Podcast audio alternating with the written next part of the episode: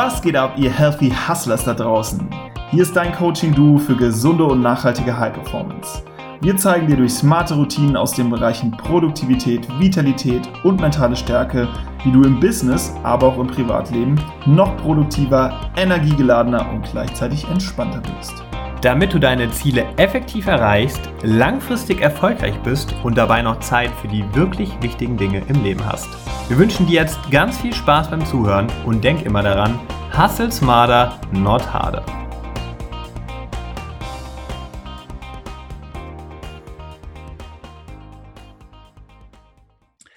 Herzlich willkommen, liebe Hörer, hier zu einer neuen Podcast-Episode Healthy Hustlers. Der Jules ist wieder für dich am Start und heute haben wir wieder eine Vitalitätsepisode für dich. Und es geht darum, wie du schaffst, bei deiner Ernährung wieder mehr auf deinen eigenen Körper zu hören. Und dafür habe ich den Ernährungscoach oder die Ernährungscoachin Birgit Enger zu Gast. Willkommen, Birgit. Schön, dass du da bist. Hallo, grüß dich. Vielen Dank für die Einladung. Ja, sehr gerne. Freut mich, dass es geklappt hat, dass du heute da bist und uns ein bisschen was zum Thema somatische Intelligenz erzählst, also der körpereigenen Intelligenz, wodurch du auch anderen Menschen dabei hilfst, wieder ein gesundes Essverhalten zu entwickeln und ein besseres Lebensgefühl. Und da bin ich auf jeden Fall äh, gespannt, wie das genau funktioniert und was du gleich noch für uns zu erzählen hast zu diesem Thema. Aber vorab machen wir noch schnell unseren Elevator Pitch. Du kennst es vielleicht aus, aus den anderen Podcast-Episoden. Mhm. Und zwar, wie dich deine besten Freunde beschreiben würden in 30 Sekunden. Okay, dann lege ich mal los. Meine Freunde würden mich definitiv als Energiebündel äh, beschreiben. Äh, never stoppable, ehrgeizig. ich bin gleichzeitig aber auch eine treue Seele, mit der man gut reden kann, die gern gut zuhören kann, auf die man sich verlassen kann. Ich kann aber auch genauso feiern, wie ich äh, ruhig sein kann, und ja, man nennt mich manchmal auch das Duracell-Häschen. okay. Habe ich noch Zeit? Ja, das waren für mich genau 30 Sekunden. Dann. Okay. Vielen Dank schon mal für das, dein persönliches Intro. Gerne. Und ich hatte ja schon angesprochen, dass du Ernährungscoach bist und magst du noch mal in eigenen Worten beschreiben, was du genau machst, wie du das machst, wie du deinen Kunden umgehst und denen weiterhilfst? Ja, klar, sehr gerne. Also ich bin äh, Ernährungscoach, Personal Trainer und auch Trainer für somatische Intelligenz. Das hast du ja gerade schon kurz erklärt, die eigene Körperintelligenz. Und mhm. mit diesem Prinzip unterstütze ich meine Kunden, überwiegend Frauen, dabei, ihr Wohlfühlgewicht zu erreichen. Und zwar, indem sie einfach wieder mehr äh, oder lernen, auf ihren eigenen Körper zu hören und wieder die ureigenen Bedürfnisse eigentlich so hören, achten und dann entsprechend auch darauf reagieren. Mhm sodass es eben keine Diät mehr ist, keine Verbote mehr gibt, dass sich im Kopf nicht mehr so viel abspielt rund ums Essen, rund ums Abnehmen äh, und man sich einfach wieder auf das Bauchgefühl verlassen kann. Mhm. Genau. Ja, spannendes Thema. Ich habe mich auch erst seit diesem Jahr mal damit beschäftigt mit den Innen- und den Außenreizen. Das geht ja schon mal so ein bisschen in die Richtung, ne? was man so, die Primärreize, was man angeboren bekommt und was sich dann so im Laufe der Zeit entwickelt und ja. äh, bin da auch nur ganz oberflächlich drin, aber habe seitdem auch schon ein bisschen ein anderes Essverhalten an den Tag gelegt, beispielsweise mit Intermittent Fasting oder dass ich wirklich ähm, nur esse, wenn ich Hunger habe, was vorher definitiv nicht der Fall war.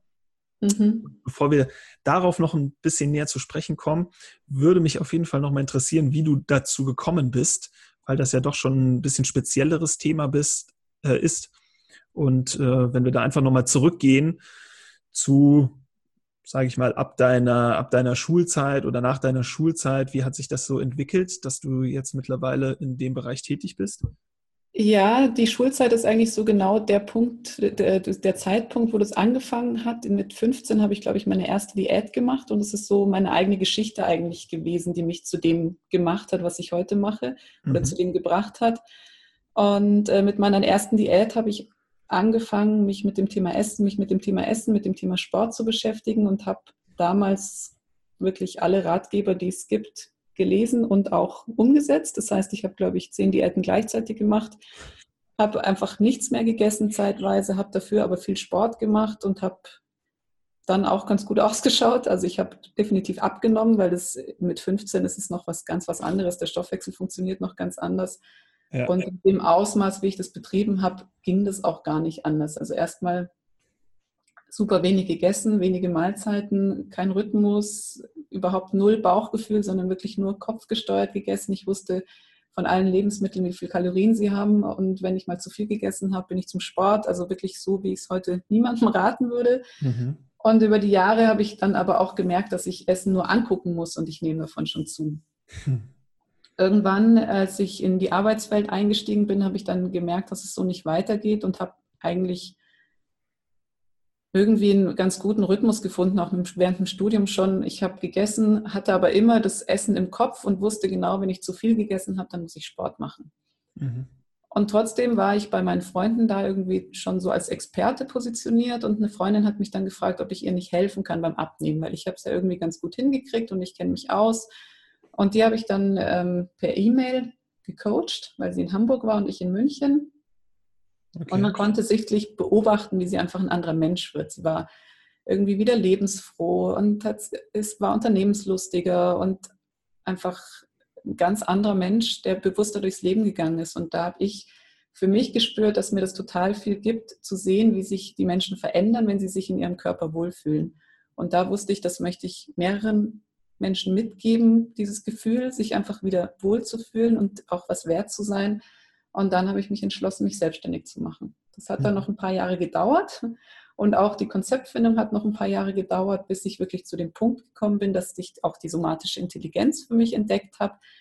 Und äh, seit vier Jahren mache ich das jetzt in Einzelcoachings, seit diesem Jahr auch in Online-Coachings. Und so kann ich einfach oder möchte ich auch möglichst viele Menschen erreichen, die mit diesem Essensthema ein Problem haben, die einfach sehr kopfgesteuert essen und das Essen nicht mehr genießen können, weil sie immer irgendwelchen äh, Trends hinterherhinken oder irgendwelchen Diätratgebern folgen. Und ich helfe oder unterstütze auch alle dabei, sich wieder auf sich selbst verlassen zu können, weil es einfach ein unglaublicher Gewinn an Lebensqualität ist, wie ich jetzt im Nachhinein merken durfte. Mhm. Ja, super wichtiges Thema. Es ist ja ein richtiger Ernährungsdschungel. Ne? Man blickt nicht mehr so wirklich durch, auch bei den ganzen Ernährungsformen, die es so gibt. Und ich denke, es hat sich schon, das Gesundheitsbewusstsein hat sich definitiv gebessert. Also es wird auch viel mehr Obst und Gemüse gegessen und gerade auch die jüngeren Leute, wie gesagt, haben ein besseres Bewusstsein dafür. Aber dennoch irgendwie so da durchzublicken und auf seinen eigenen Körper zu hören, ist definitiv noch die Ausnahme.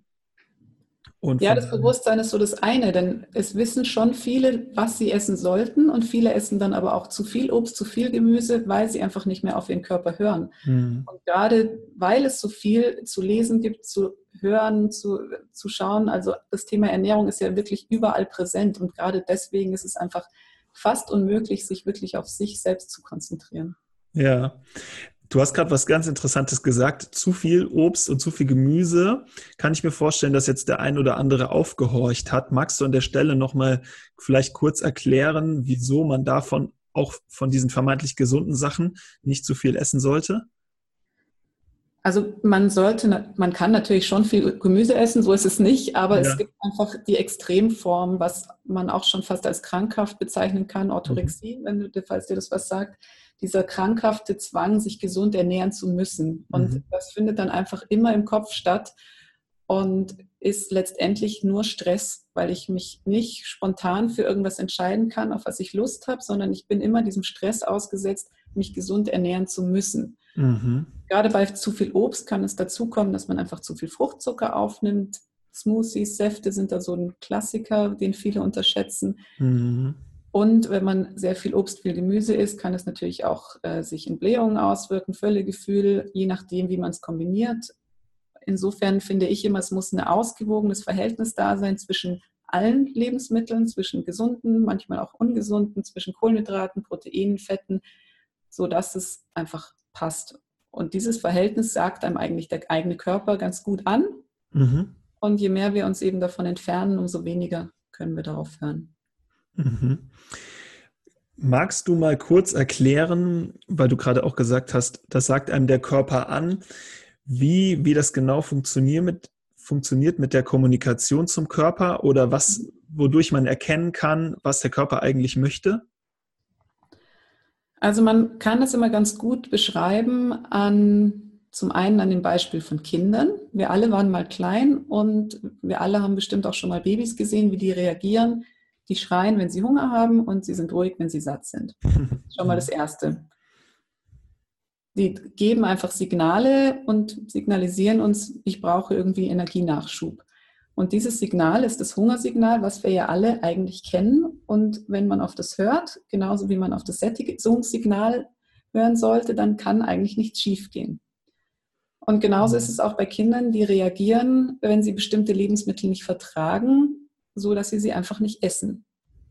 Bei manchen Gemüsesorten kann es sein, dass man die Kinder öfter ranführen muss und dann schmeckt es ihnen auch, weil das einfach ein besonderer Geschmack ist. Aber wenn ein Kind etwas wirklich vehement nicht verträgt, dann wird es das einfach nicht anrühren. Mhm.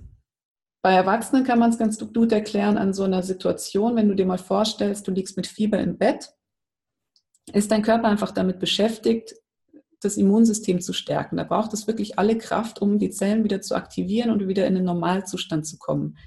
Da hast du vermutlich überhaupt keine Lust auf ein paniertes Schnitzel mit Pommes, sondern denkst eher an den frischen Orangensaft, an Vitamine, an Obst, weil dein Körper dir eben sagt, das wäre jetzt genau das Richtige, um mich mhm. wieder in Schwung zu bringen.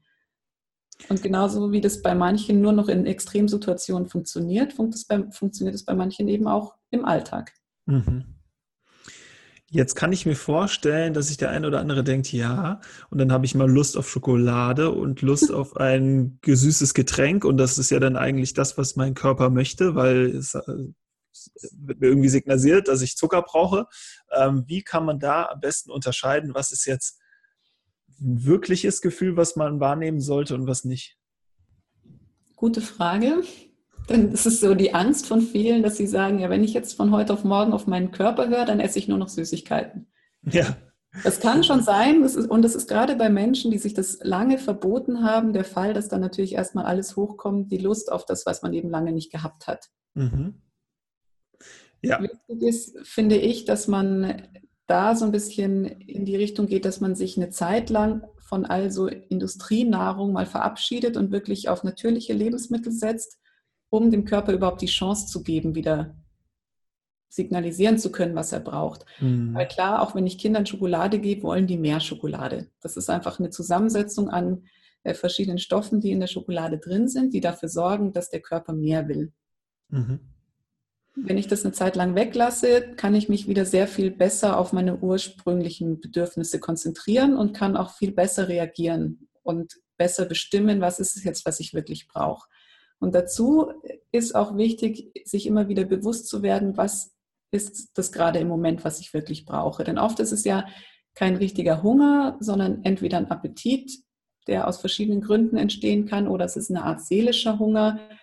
Und das ist zum Beispiel, steckt Langeweile dahinter oder Stress mhm. oder Ärger mit dem Kollegen, was auch immer. Und wichtig ist da in solchen Situationen immer erstmal innehalten, ruhig einatmen und sich wirklich überlegen, was ist es, was ich gerade brauche. Es ist von heute auf morgen natürlich schwer umzusetzen und es braucht schon ein bisschen Übung, äh, aber es ist definitiv machbar. Hm. Ja, das hast du sehr schön erklärt. Ähm, das kann ich auch selbst bestätigen. Ich war auch nicht immer super gesund unterwegs von der Ernährung. Mhm. Und dann hatte ich auch, als ich mal umgeschwenkt habe, immer noch Lust auf irgendwie Sachen, die jetzt nicht so gesund sind.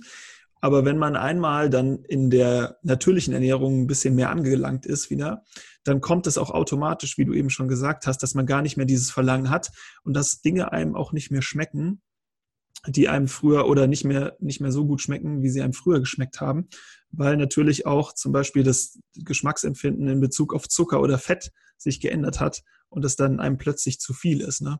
Also ja, ganz genau. Beispielsweise Erdnussbutter habe ich früher immer ähm, ja, mit Fett- und Zuckerzusatz gegessen. Und mhm. mittlerweile hole ich mir einfach nur noch die 100% Erdnussbutter. Und da ist ja kein Zucker oder sonst was drin, aber die andere ist mir einfach zu süß geworden und gefällt mir auch von der Konsistenz nicht. Und das wäre früher halt niemals der Fall gewesen. Ich hätte den Unterschied niemals geschmeckt, dass die eine so verzuckert ist. Ne? Ja, das wird schon alles, also die Geschmacksnerven werden auch wieder sehr viel sensibler.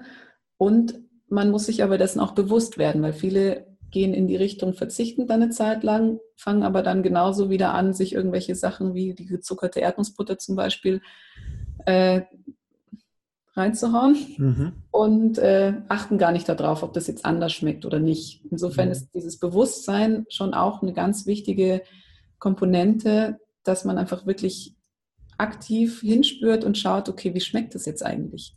Und vor allem, was macht das mit mir? Wie geht es mir denn, wenn ich das gegessen habe? Weil ich weiß nicht, wie oft es in, gerade in großen Firmen so ist, dass man nach dem Kantinenessen einfach nur noch so foodkomatöse Mitarbeiter rumsitzen hat. Schnitzelkoma sagt man dazu, ja. Schnitzelkoma oder Foodkoma, genau. Ja. Das kann man definitiv vermeiden, dieses Foodkoma. Ja. Und die wenigsten reagieren aber so, dass sie sagen, okay, was war das jetzt gerade, sondern die sagen einfach, boah, ey, schon wieder zu viel gegessen und morgen wieder.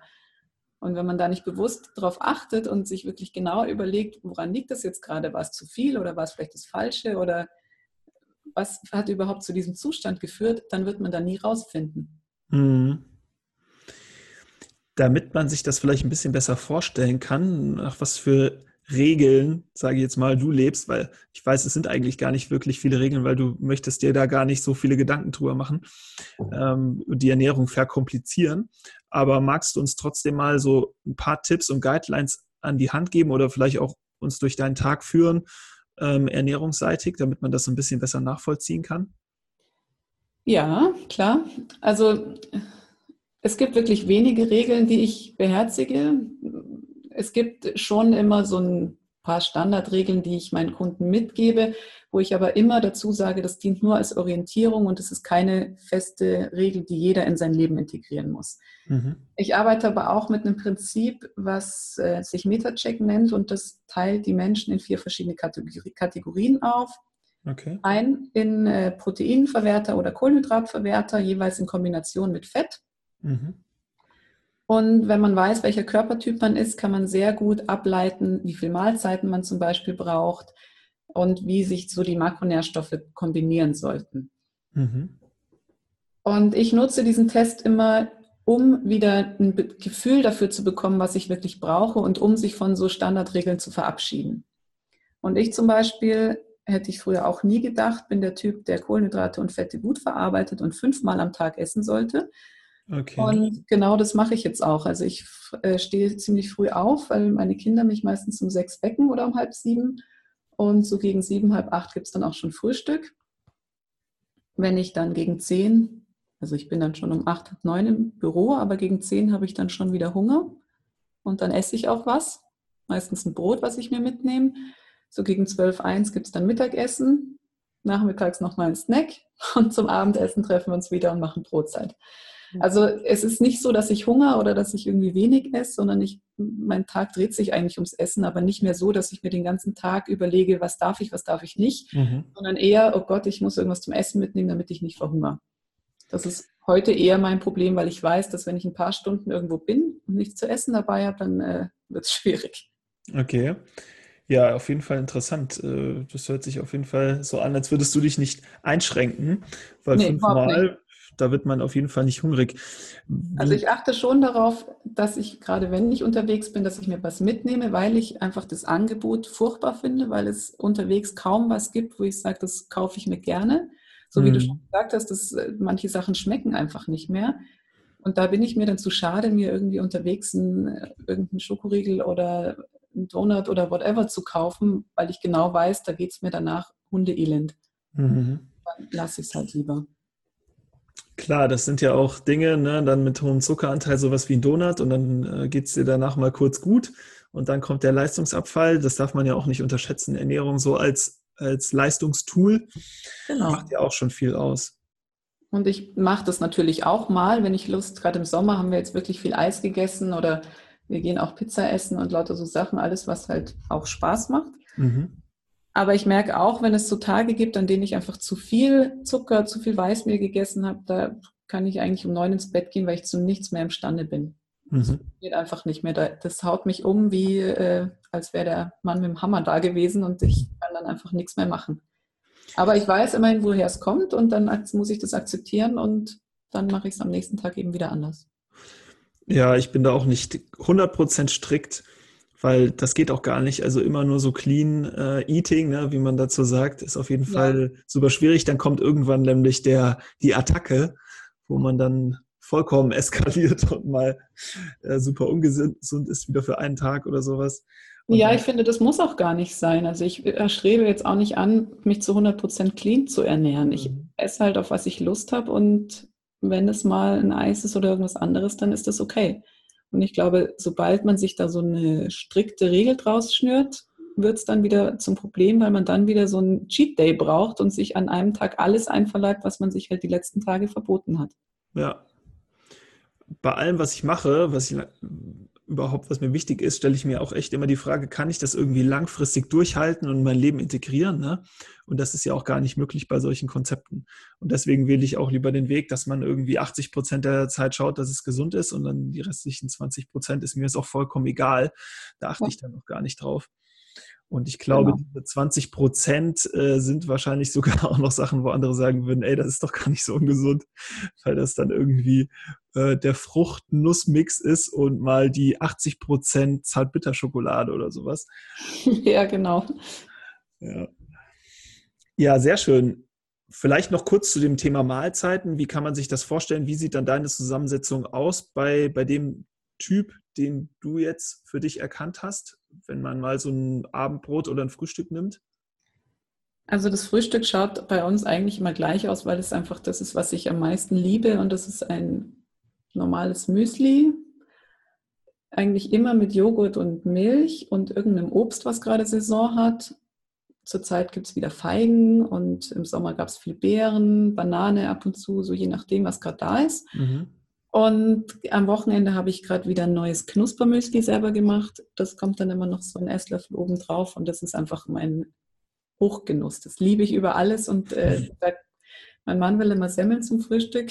Die kriegt er auch am Wochenende, aber damit kann man mich eigentlich jagen. Also wenn ich mein Müsli kriege, bin ich total glücklich.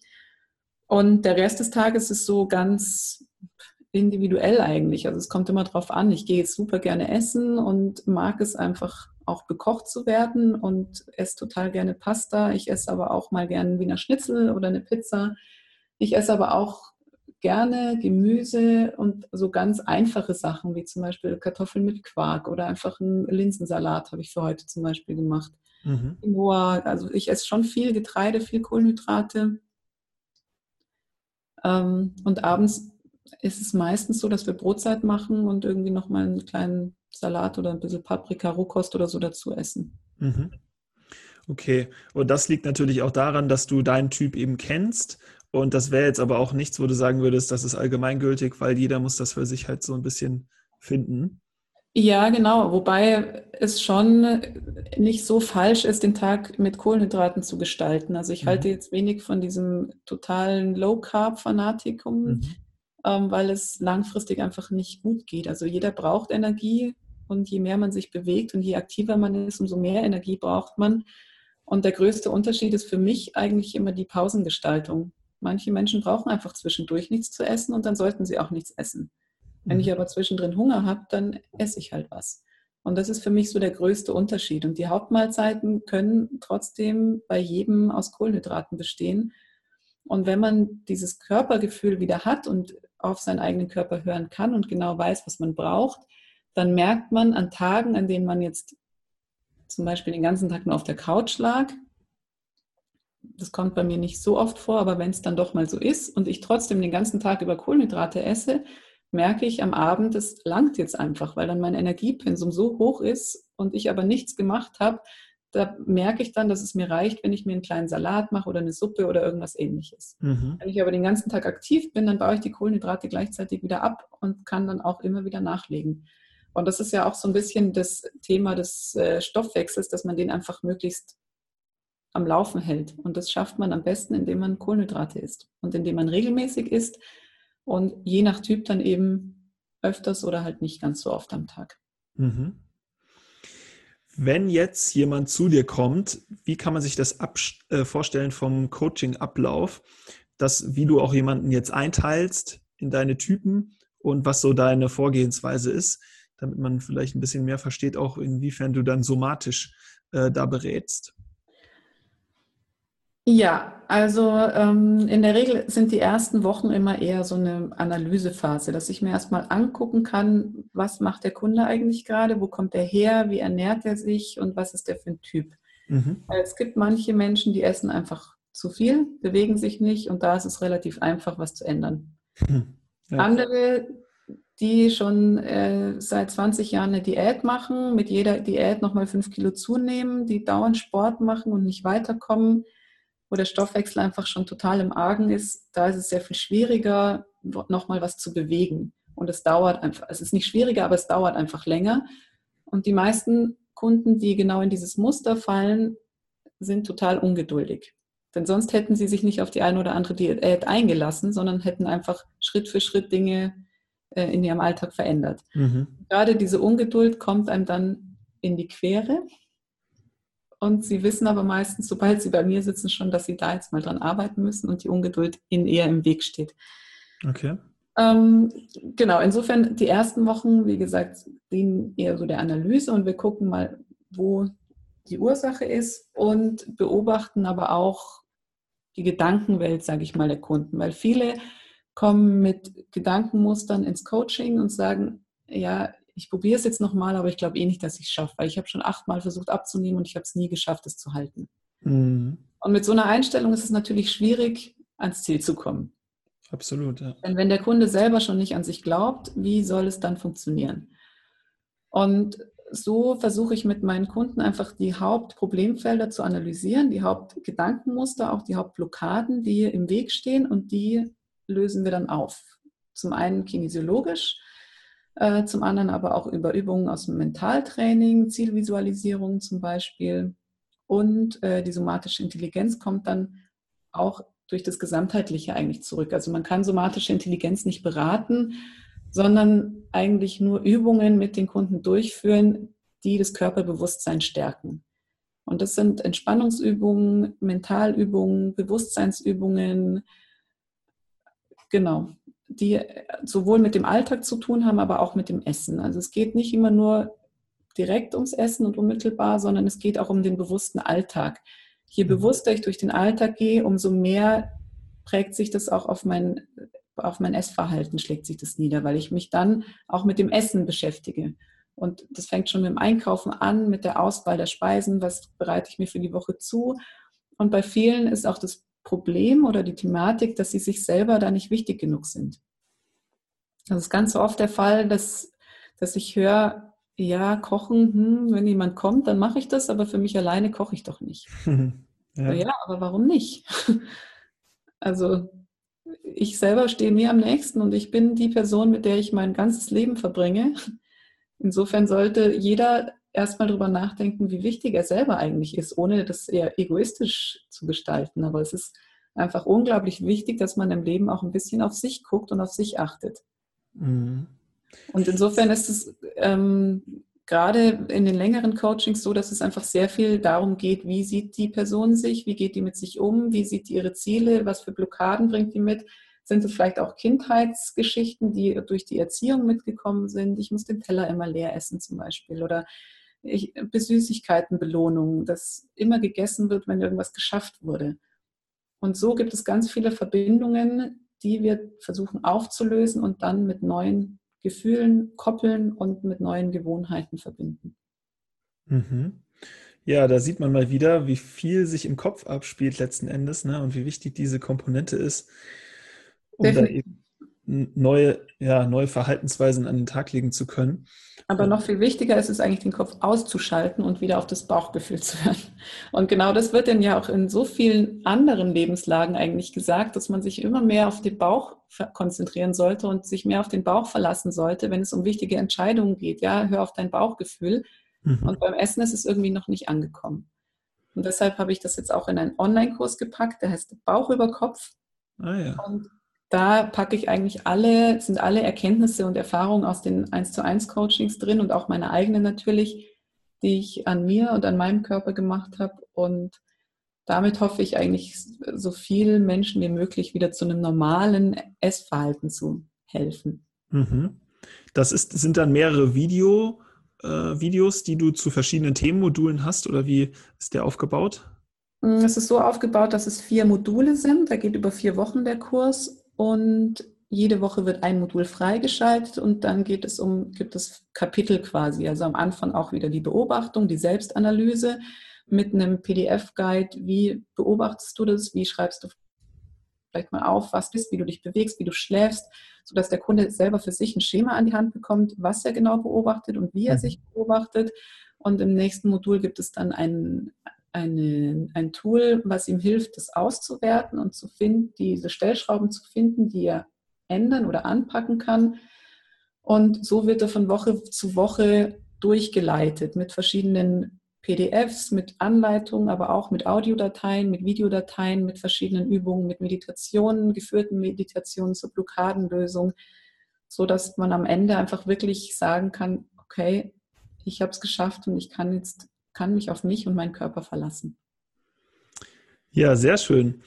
Hast du da schon Erfahrungen mit gemacht? Ist das schon länger draußen oder hast du das jetzt gerade erst ähm, rausgebracht? Ich habe es einmal im März schon umgesetzt mhm. und es lief unglaublich gut. Und obwohl es ja kein klassisches Abnehmprogramm ist, sondern eher so ein, der Weg zum Wohlfühlgewicht, äh, haben die Teilnehmer im Schnitt drei Kilo abgenommen und im Durchschnitt, das heißt manche zwei, manche vier Kilo in vier Wochen was ich persönlich noch gar nicht erwartet hätte vorher. Mhm. Ich fand es grandios und war echt super stolz und jeder Einzelne hat berichtet, es war überhaupt keine Einschränkung, es war nicht schwierig, es war auch kein wahnsinniger Zeitaufwand. Ich glaube, es waren 20, 30 Minuten am Tag, die man aber in den Alltag integrieren kann und einfach sich selber bewusst beobachtet. Also man muss sich keine Zeit freischaufeln, sondern macht es einfach, während man andere Dinge macht, sozusagen. Mhm. Also schon bewusst, aber man muss sich jetzt nicht zwei Stunden hinsetzen und irgendwelche Bücher studieren oder so, okay. sondern man kann es einfach relativ gut in den Alltag integrieren und braucht jetzt keinen extra, hat jetzt keinen extra Aufwand. Das heißt, es ist auch nicht wie so eine Diät oder so ein kurzweiliges Programm, sondern danach kann auch eigentlich das Gelernte übernommen werden für eine langfristige gesunde Ernährung. Genau, das geht, fließt eigentlich dann ineinander über und auch alle, die in dem Programm bis jetzt schon dabei waren, haben immer wieder die Möglichkeit, neu teilzunehmen, wenn der Kurs neu startet. Mhm. Was auch äh, einige schon wahrgenommen haben. Und das finde ich ganz spannend, weil man dann einfach nochmal von den anderen Teilnehmern lernt und auch sieht, was haben die für Erfahrungen gemacht und wie gehen die das Thema an. Und man kann sich da einfach ganz gut austauschen und nochmal miteinander gucken, wie sich es entwickelt hat und auch nochmal Neuerungen mitnehmen, weil sich der Kurs natürlich auch ständig weiterentwickelt. Und das ist schon das Ziel, dass es dann in Fleisch und Blut übergeht, natürlich. Mhm. Ja, und dann kann man natürlich begleitend auch noch länger bei dir bleiben, wenn man jetzt irgendwie darüber hinaus Interesse bekommt. Oder bist du im Moment schon äh, sehr ausgebucht? Also was meine 1 zu 1 Kunden angeht, bin ich schon sehr ausgebucht und da ist die Zeit natürlich auch begrenzt. Ähm, mhm. Das Online-Coaching ist natürlich was anderes. Da kann man mehr Kunden gleichzeitig betreuen. Und äh, auch über Skype oder Video-Coachings geht auf jeden Fall noch was, weil man das immer ganz gut dazwischen schieben kann und auch mal abends oder am Wochenende machen kann. Die Live-Kunden sehe ich in der Regel zwei Stunden am Stück und das ist natürlich dann schon so, dass es begrenzt ist. Mhm. Aber ich habe noch keinen Kunden abgewiesen. Wenn, dann muss er dann kurz warten oder irgendwie gab es immer eine Lösung. Okay. Ja, du kommst hier ja auch aus München, kann man an der Stelle schon mal sagen, wenn jetzt hier jemand aus München zuhört. Ganz genau. Und du hast jetzt auch schon ein bisschen vorweggegriffen. Ich frage ja immer äh, zum Ende der Episode, was so die aktuellen Projekte sind, aber da können wir gerne dann schon mal drauf bleiben. Wenn du jetzt noch irgendwas hast an der Stelle, äh, an aktuellen Projekten, kannst du auch gerne nochmal einen Ausblick geben. Ja, ich habe ganz viele Projekte. Okay. Manchmal zu viele. Und äh, eins ist jetzt der Online-Kurs, der ist jetzt gerade ganz äh, aktuell und präsent. Äh, dann habe ich auch vor ein paar Wochen meinen eigenen Podcast gestartet, mhm. Happy Talk. Und dann arbeite ich gerade noch als ähm, in eine, so eine Art Sozialprojekt an einem Projekt für Kinder und Jugendliche mit Übergewicht und setze mich da in München für ein, möglichst vielen Kindern und Jugendlichen mit Adipositas zu helfen, einfach wieder ein auch ein normales Essverhalten zu gewinnen und vor allem gesund älter zu werden, gesund groß zu werden, weil da schon manche dabei sind, die mit zehn oder elf Jahren schon Diabetes haben und Bluthochdruck mhm. und also Sachen. Und da würde, setze ich mich zum einen dafür ein, denen zu helfen und die zu unterstützen Und ich würde mich aber wahnsinnig gerne auch dafür einsetzen, dass es erst gar nicht so weit kommt. Und äh, das ist jetzt noch kein aktuelles Projekt, aber das werde ich für nächstes Jahr auf jeden Fall angehen und schauen, dass ich irgendwie versuchen kann, äh, in Schulen oder in Kitas und Kindergärten aktiv zu werden, um einfach ein einheitliches Bewusstsein zu schaffen, dass, dass es in der Kita zum Beispiel einfach keinen Zucker gibt. Dass mhm. es Hefte gibt und nicht jeden Tag irgendwelche Gummibärchen oder sonst irgendwas, was es leider tatsächlich gibt oft. Und ich finde, das hat sowohl in Kita als auch im Kindergarten eigentlich noch nichts zu suchen, weil es die Kinder prägt, weil es sie auf einen gewissen Geschmack trimmt und in dem Alter ist es meiner Ansicht nach noch nicht notwendig. Mhm. Ja. Ja, sehr schön. Auf jeden Fall Hut ab, dass du da so engagiert bist. Und du sagst es, umso früher man damit anfängt, ne, dann entstehen so weitere Probleme, größere Probleme ja erst gar nicht, wenn man das schon ähm, früh lernt, was eigentlich eine gute, gesunde Ernährung ausmacht. Im Idealfall lernt es die Mutter, bevor sie schwanger wird. Hast du auch Kundinnen, die, die vorbereitend äh, zu dir kommen während der Schwangerschaft? Eher schon vorher. Also ich habe schon Kunden, die noch keine Kinder haben, aber in einer Partnerschaft sind und schon sagen, bevor sie schwanger werden, möchten sie einfach zufrieden sein mit sich und mit ihrem Körper. Und das ist eigentlich auch so der Zielkunde, weil ich finde, dass man in der Schwangerschaft gibt man einfach schon unglaublich viel an das Kind weiter. Gerade das Essverhalten ist unglaublich entscheidend für das Essverhalten vom Kind dann auch. Und je mehr ich da in meinem Kopf gestresst bin, je mehr Blockaden ich da sitzen habe, je unentspannter ich mit dem Thema Essen umgehe, umso unentspannter wird das natürlich auch für mein Kind. Mhm. Gerade übergewichtige Frauen haben oft die Angst, dass ihr Kind auch übergewichtig wird. Und mit dieser Angst wird das natürlich übertragen. Also das, da ist es wirklich erstaunlich, was alles an das Kind weitergegeben werden kann. Das hätte ich auch nie für möglich gehalten, wenn ich es nicht am eigenen Leib erfahren hätte. Aber es ist schon faszinierend, was, was da alles passiert im Körper. Und äh, mein Sohn zum Beispiel, hat noch nicht ein Gummibärchen gegessen in seinem Leben. Der mag es einfach nicht, was vielleicht daran liegt, dass ich in der ganzen Schwangerschaft keine Gummibärchen gegessen habe, weil ich es auch einfach nicht mag. Mhm. Meine Tochter dagegen, die ist jünger und als ich mit der schwanger war, war ich, habe ich schon eigentlich keine Schokolade mehr gegessen, weil es mir einfach nicht mehr geschmeckt hat. Und die hat Schokolade, ich spuck die aus. ja, das ist wahnsinnig faszinierend. Mhm. Und so sollte man wirklich einfach so früh wie möglich gerade als Frau, wenn man einen Kinderplan hat oder einen Kinderwunsch in sich trägt, sollte man einfach wirklich möglichst früh damit anfangen, sich selber erstmal in äh, ein normales Verhältnis zum Essen aufzubauen. Ja. Ja, absolut. Also ich habe auch damals immer, wenn ich bei Freunden spielen war als Kind, war ich zum Glück, meine, meine Mutter hat schon viel Wert darauf gelegt, mich manchmal gewundert, was es bei denen teilweise immer zum Mittagessen gab, ganz normal, irgendwelche Fertiggerichte halt und sowas, ne? Und ist ja dann kein Wunder, die können ja dann auch nichts dafür. Oder man als Erwachsener, wenn, wenn man kein gesundes Essverhalten entwickelt, weil man das eben nicht anders gelernt hat. Ja, genau. Die Kinder können da am wenigsten dafür.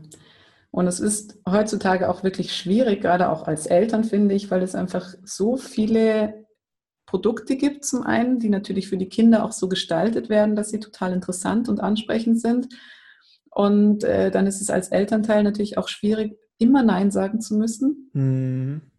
Und manchmal ist es aber doch langfristig hilfreich, öfter mal Nein zu sagen, als immer nachzugeben, weil es hat einfach, kann echt böse enden. Ja. Zum einen die Zähne, zum anderen das Gewicht, das Herz, spielt alles eine Rolle. Mhm. Ja, klar, ist nicht immer leicht. Ich habe selbst einen kleinen Bruder, mit dem war ich früher im Supermarkt, der hat sich auf den Boden geschmissen, wenn er kein oder wenn er sein Überraschungsei an der Kasse wollte. Und da mhm. habe ich mir immer gedacht, boah, was denken jetzt die anderen um mich herum, dass ich voll der schlechte Bruder bin, dass ich dem jetzt nicht sein Ei gebe. Aber ja, da muss man eben stark bleiben. Und bist hart geblieben. Ich bin hart geblieben, ja, weil ich wusste, dass meine Mutter öfter mal ein Auge zudrückt und irgendwer muss das ja dann ein bisschen. das finde ich sehr gut. Super. Wird dein Bruder dir bestimmt auch noch danken später. Auch wenn er dich in dem Moment verteufelt hat. Ja, der äh, gerade, der ist jetzt mittlerweile schon äh, 16 und der, der ist jetzt schon wieder bei dem einen oder anderen ungesunden Gummizeug, was er ab und zu mal snackt und ich weise ihn immer noch darauf hin, aber äh, der, wird, der wird langfristig sich auch noch gut machen, da bin ich mir sicher, weil wir alle in der Familie echt mittlerweile super gesund sind. Und das ist ja auch so ein Phänomen, wenn man in der Pubertät ist, dass man meist dann doch, doch nochmal irgendwie ein bisschen ungesünder ist und dann bessert sich das Äh, ja, irgendwann kommt man schon drauf. Ich habe mich früher auch ja echt miserabel ernährt und von Cola Light und ich weiß nicht was, würde ich jetzt auch nicht mehr machen. Ja, genau, das ist auch nochmal so ein Thema, wenn du, wenn du mit süßen Getränken aufwächst, ne, das ist auch äh, sehr, sehr schwer, davon wieder wegzukommen. Zum Glück habe ja. ich immer nur Wasser getrunken und kann ich aber absolut nachvollziehen, wenn da jemand irgendwie immer nur Säfte bekommen hat, dass das natürlich auch was ist, was, was man schwer los wird dann. Hm. Ja, das triggert einen schon ganz schön. Das stimmt. Ja, Birgit, wir sind auch am Ende angelangt der Episode. Vielen, vielen Dank auf jeden Fall, dass du dir die Zeit schon mal genommen hast für die heutige Episode. Danke dir auch. Und wenn dich jemand jetzt erreichen möchte, wie kontaktiert er dich denn am besten? Am besten über meine Website, da sind die Kontaktdaten drauf und die ist happiness-münchen.de. Happiness mit Y. Mhm. Ganz simpel. Gut, ja. dann werde ich das auch mal in die Episoden-Shownotes packen.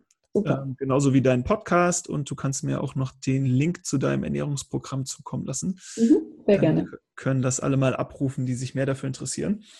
Und dann haben wir immer eine Tradition und zwar unsere Guest Quote und dann darfst du gerne abschließen mit einer Message, die du raushauen möchtest in die Welt oder irgendwie einem Zitat, was du cool findest. Also meine Message ist, dein Körper weiß Bescheid. Also wird es Zeit, öfter mal wieder auf ihn zu hören. Das überrascht mich jetzt nicht, äh, passend zu deinem Thema. Genau. Und, ja, ich, ich hoffe, du konntest den ein oder anderen Denkstoß, Denkanstoß unseren Hörern damit geben.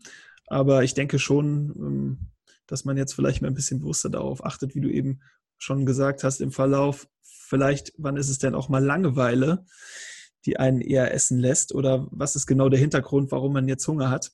Mhm. Und da einfach ein bisschen mehr wieder auf seinen Körper hört, finde ich eine sehr wichtige Sache. Ist auch was, was denke ich äh, noch, noch lange nicht in der Gesellschaft angekommen ist, dass, dass unser Essverhalten komplett geändert wurde und dass es eigentlich ganz anders aussieht. Und von daher finde ich es einfach eine super Sache, dass du da ein bisschen Aufklärung betreibst. Und ja, fand es auf jeden Fall sehr spannend, was du heute hier so erzählt hast. Dankeschön. Okay, dann sage ich auch vielen Dank an dich, liebe Hörer, fürs Zuhören mal wieder. Und wir sehen uns in der nächsten Episode. Und ich sage ciao.